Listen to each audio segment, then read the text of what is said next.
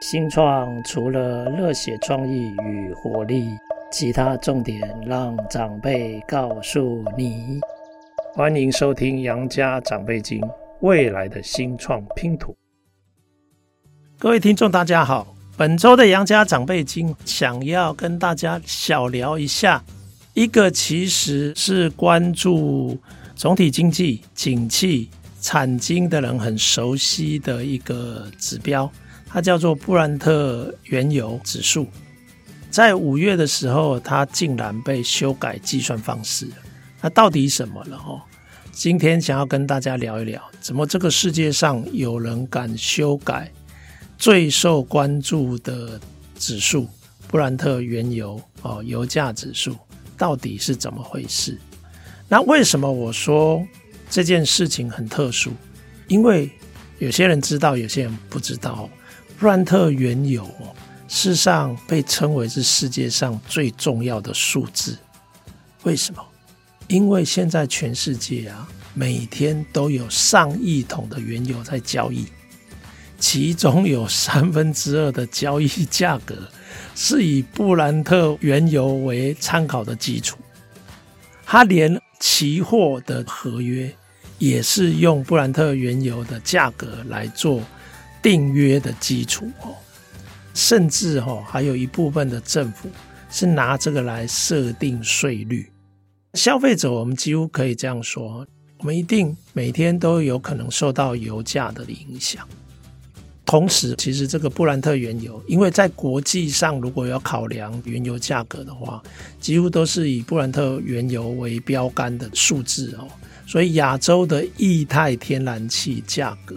它在设定上也是以布兰特原油的这个油价指数来做参考的哦，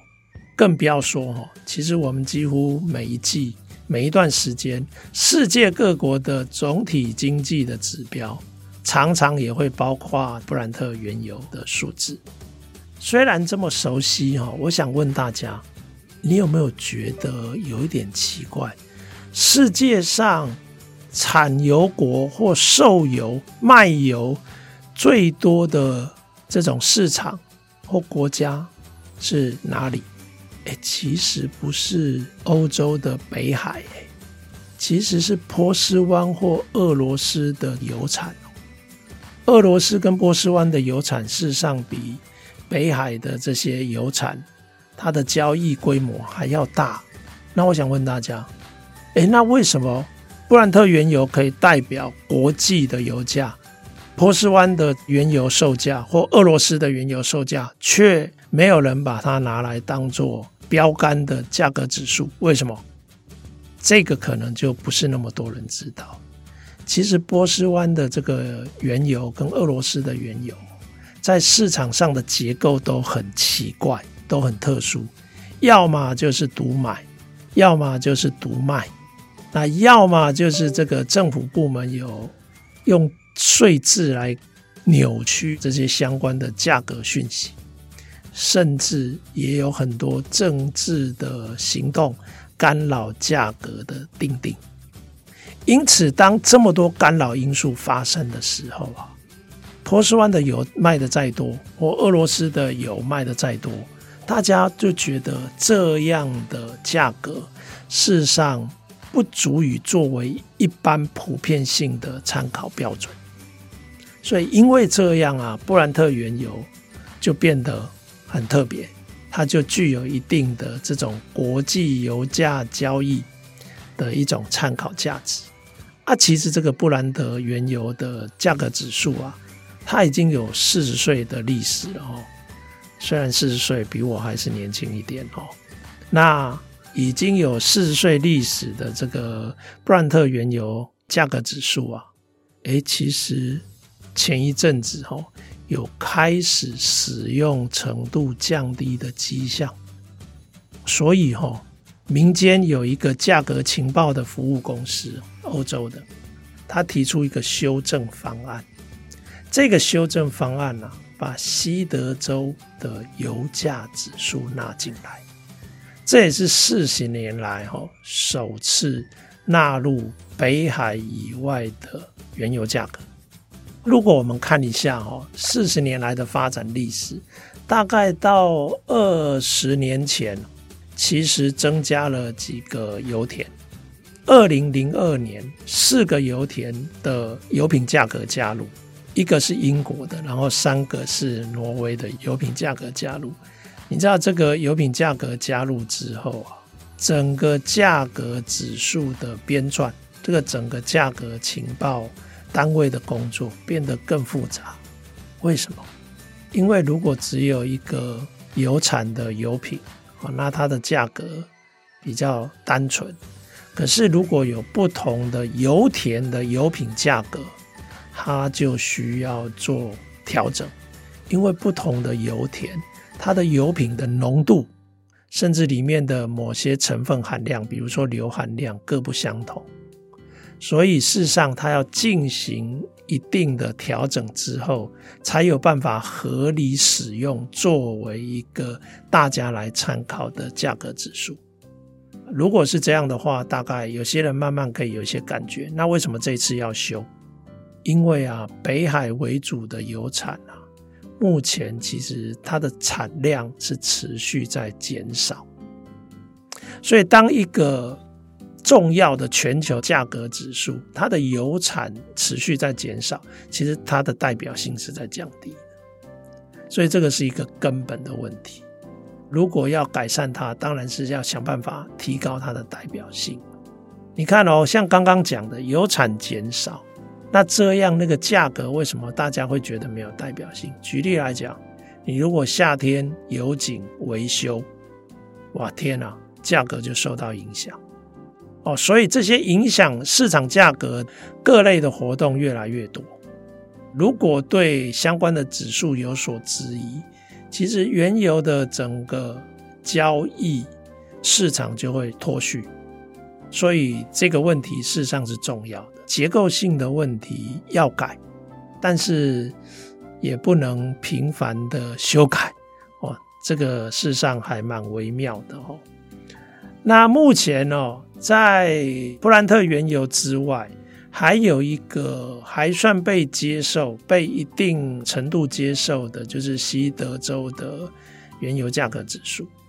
过去有不少的价格指数，但是目前唯一成功并存的，大概就是这个西德州原油。但是过去啊，之所以我们有时候看美国市场，是因为美国是世界最大经济体，所以我们会看西德州原油。可是等到回到全球的这个油价，我们还是要看布兰特原油，也就是说，当初的西德州原油的指数是被认为它比较偏向是美国市场的供需状况，所以它的参考性就不像布兰特原油那样那么广泛，所以当初没有把它包括进来是这个原因。哦，所以可以这样讲哦。目前为止，虽然布兰特原油有一些结构跟趋势的课题，但是目前布兰特原油的价格指数它还找不到替代者，还没有人可以替代它哦。那目前的做法就是只好去优化它。所以刚刚讲的提案价格情报的服务组织。他就试着做一些调整，比如说，他再加一个挪威的一个油田啊，因为这个是挪威文吧，我不太会念。那它的这个油品哦，也是有调整的需要，因为它的油品浓度比较高，然后它的硫含量哦相对比较特殊，所以这个指数啊也需要做一些调整。它也纳入了西德州油价，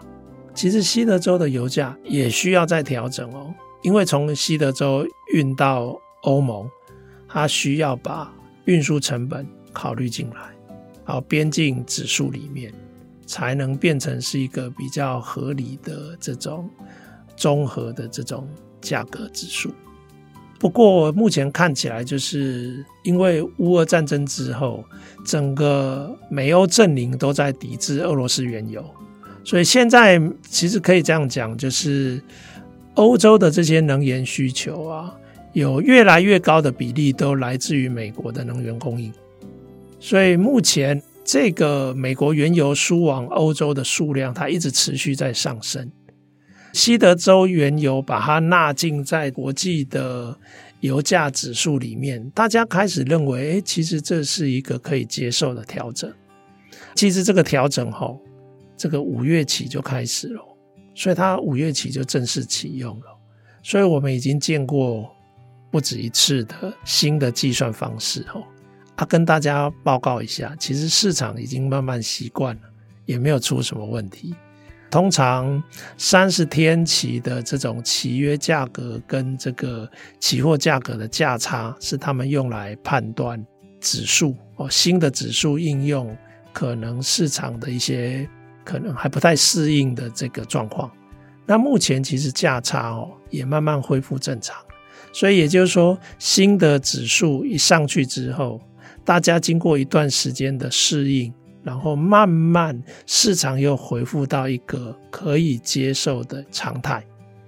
哦，那看起来以权重来说，哈，西德州原油的产量的规模比较大，所以它对综合指数的影响有可能会比北海的原油的影响要来得大。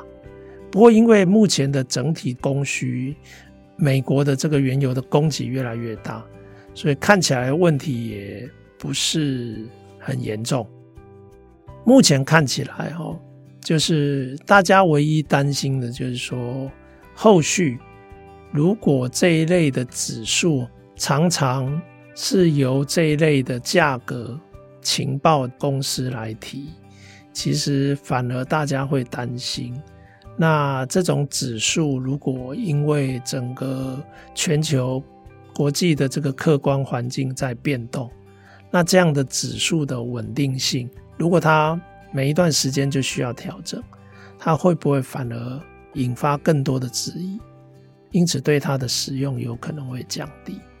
啊，这个就是目前大家对布兰特原油算法修改，大家有的一些想法。其实这个算是一个有趣的、大家熟悉的数字数据，但是其实它做了一个蛮重大的调整，提供给各位参考哦。所以以后在解读数据的时候，应该可以了解哦。目前它的里面的这个组成结构已经跟过去有所不同，从今年的五月开始。好，以上就是本周的趋势讲讲，谢谢各位听众收听，我们下次见。